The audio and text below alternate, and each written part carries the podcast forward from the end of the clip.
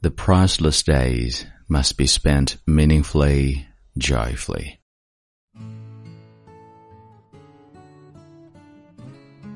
嗨，亲爱的朋友，你好，欢迎收听英语美文朗读，我是你的朋友孟非 Phoenix。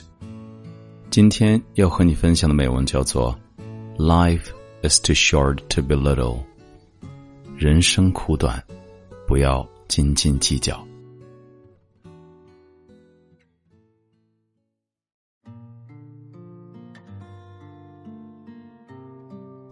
We men are imperfect beings, so conflicts among us are unavoidable. Inevitably, we sometimes feel injured, insulted, or slighted. Perhaps we put our faith in another and were disappointed. Perhaps we felt we deserved one's gratitude and were denied.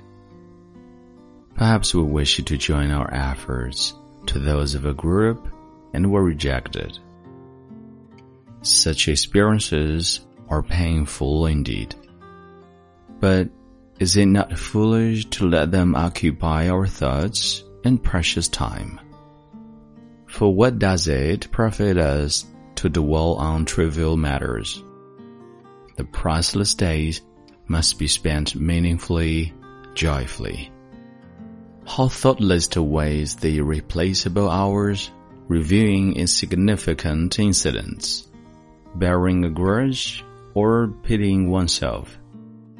Far better to embrace with gratitude the gift of each day, to make the most of every moment by filling it with purpose or appreciation. Consider the thought when next you feel tempted to nurse a grievance that life is too short to be little.